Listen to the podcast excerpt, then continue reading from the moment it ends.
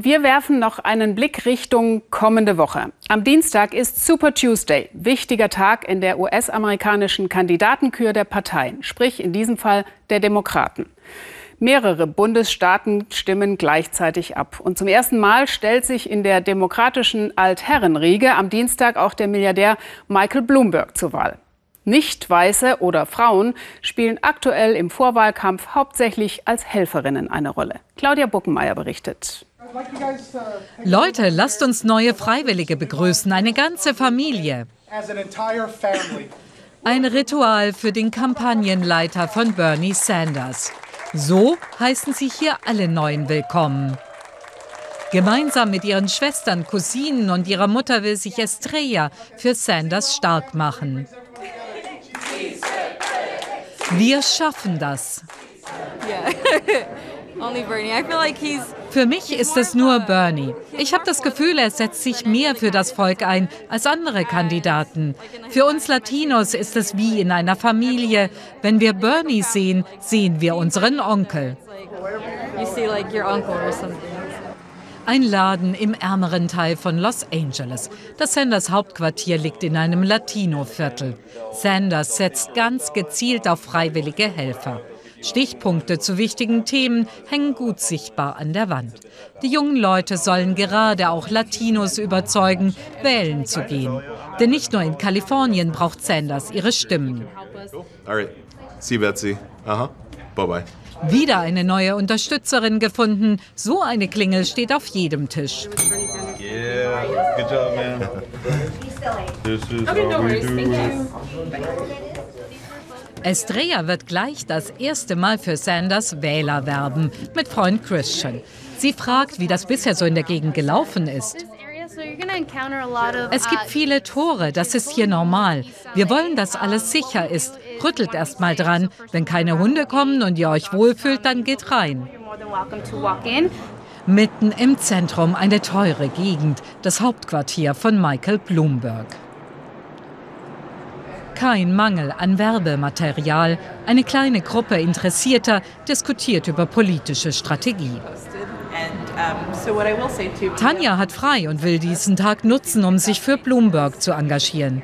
Der leistet sich in Los Angeles fast dreimal so viele Angestellte wie Konkurrenz Sanders. Geld spielt keine Rolle, alles durchorganisiert. Die meisten hier sind Wahlkampfprofis. Freiwillige wie Tanja scheinen eher selten. Sie erzählt der Kampagnenleiterin, dass sie oft wegen ihres T-Shirts angesprochen wird, positiv wie negativ. Beide Frauen sind überzeugt, dass Bloomberg gerade für Afroamerikaner viel bewirken kann.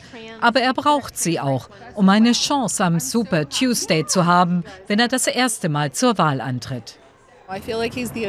Er ist der Erwachsene im Raum mit Kapital und Engagement für die ganze Strecke. Er braucht kein Geld von der arbeitenden Bevölkerung für eine Kampagne, die es dann vielleicht nicht schafft. Tanja stört es nicht, dass Bloomberg so viel Geld hat, weiß und alt ist.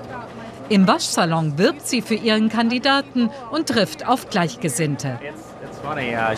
Das ist komisch, sie wird für ihn stimmen. Ja, mein Vater hat ihn auch gewählt. Wenn man wirklich Demokrat ist oder zumindest kein Pro-Trump-Republikaner, dann ist es wichtig, wählen zu gehen und etwas zu sagen zu haben. Tanja freut sich. Mit einer Wahlkampf-App arbeiten sich Estrella und Christian von Haustür zu Haustür. Die Studenten müssen nebenher arbeiten. Sie unterstützen Sanders auch, weil er gegen hohe Studiengebühren ist. Unterstützen Sie Sanders als Präsidenten? Stimmen Sie voll zu, teilweise, oder sind Sie unentschieden? Ich stimme zu. Perfekt. Auch hier ist der Tio Bernie, der Onkel. Ähnlich wie Trump vor vier Jahren spricht Sanders die an, die bisher selten gewählt haben. Er macht Menschen bewusst, dass sie nicht gesehen und gehört werden. Auch wenn er nicht nominiert wird, sind viele sich ihrer selbst bewusster geworden und werden künftig unabhängiger entscheiden, wen sie wählen. Bernie Sanders Alter spielt für die beiden 20-Jährigen keine Rolle.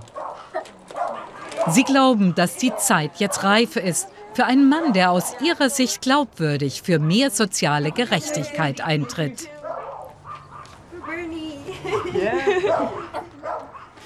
Ja, mal sehen, wie sich am Dienstag dann auch Joe Biden schlägt, der jetzt am Wochenende in South Carolina weit vorne lag. Aber jetzt wartet hier erstmal die Tagesschau von heute, natürlich auch mit neuesten Informationen zu den Flüchtlingen an der türkischen Grenze. Ihnen einen sehr schönen Abend hier im Ersten. Tschüss und auf Wiedersehen.